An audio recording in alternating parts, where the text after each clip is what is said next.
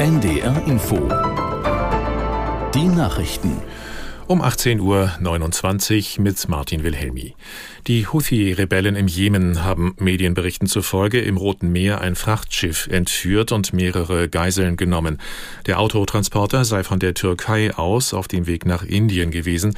An Bord sei eine 22-köpfige Besatzung, hieß es. Aus Kairo Anna Osius. Das Frachtschiff soll von einem Unternehmen betrieben werden, das zum Teil einem britisch-israelischen Geschäftsmann gehört. Die israelische Armee bestätigte die Entführung und sprach von einem Zitat schwerwiegenden Vorfall mit globaler Reichweite. Ein Sprecher betonte jedoch, es handele sich nicht um ein israelisches Schiff.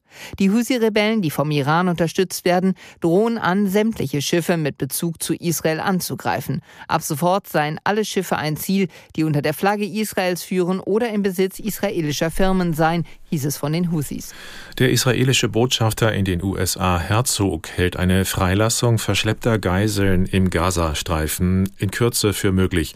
Herzog sagte dem Fernsehsender ABC, in den nächsten Tagen könnte eine bedeutende Zahl freikommen. Zuvor hatte der Ministerpräsident von Katar Al-Thani mitgeteilt, dass eine entsprechende Vereinbarung in Reichweite sei. Das Weiße Haus in Washington und Israels Premierminister Netanyahu dementierten bislang, dass es eine Einigung gebe. Die ukrainische Flugabwehr hat nach eigenen Angaben erneut den Großteil russischer Drohnenangriffe in verschiedenen Teilen des Landes abgewehrt. In der Nacht seien 15 von insgesamt 20 Kamikaze-Drohnen iranischer Bauart vernichtet worden, teilten die Luftstreitkräfte mit.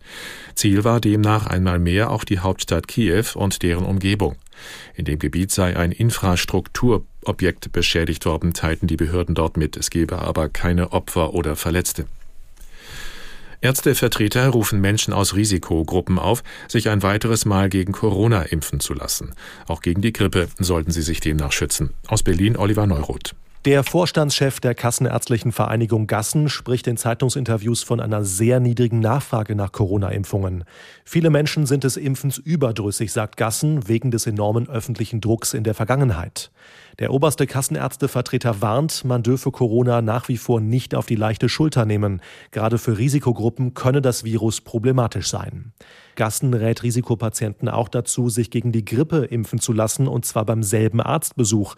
Der Vorsitzende des Hausärzteverbandes Bayer weist darauf hin, dass in einer heftigen Grippesaison zigtausend Menschen an der Erkrankung sterben.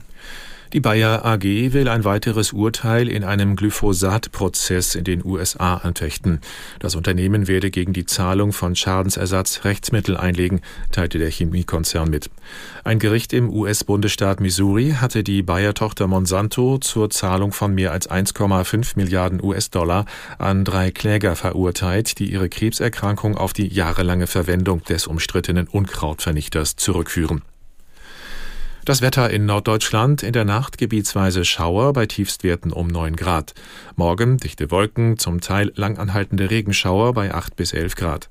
Am Dienstag unbeständiges Schauerwetter, im Harz Schnee 5 bis 8 Grad und am Mittwoch Wechsel aus Sonne und Wolken, gebietsweise etwas Regen, auch mit Schnee bei 3 bis 7 Grad. Und das waren die Nachrichten. NDR Info.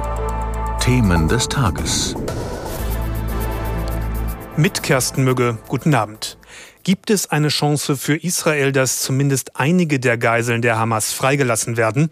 Wie steht es um die Linke nach dem Abschluss ihres Parteitags in Augsburg? Und wie geht die deutsche Fußballnationalmannschaft mit der Niederlage gegen die Türkei um? Mit diesen Fragen beschäftigen wir uns bis 19 Uhr in den Themen des Tages auf NDR Info an diesem Sonntag, den 19. November. Bei ihrem Angriff auf Israel am 7. Oktober hat die Hamas etwa 240 Geiseln genommen. Jetzt gibt es Anzeichen, dass die Hamas sie freilassen könnte oder zumindest eine nennenswerte Zahl der Geiseln. Das haben sowohl der israelische Botschafter in den USA als auch der Regierungschefs Katars durchblicken lassen. Ich habe Kilian Neuwert in Tel Aviv gefragt, wie schätzen Sie die Lage ein? Steht eine Freilassung von Geiseln wirklich kurz bevor, wie es diese Meldungen vermuten lassen? Ja, Sie sagen es, diese Meldungen lassen es vermuten, aber sehr viel mehr können wir dazu auch vor Ort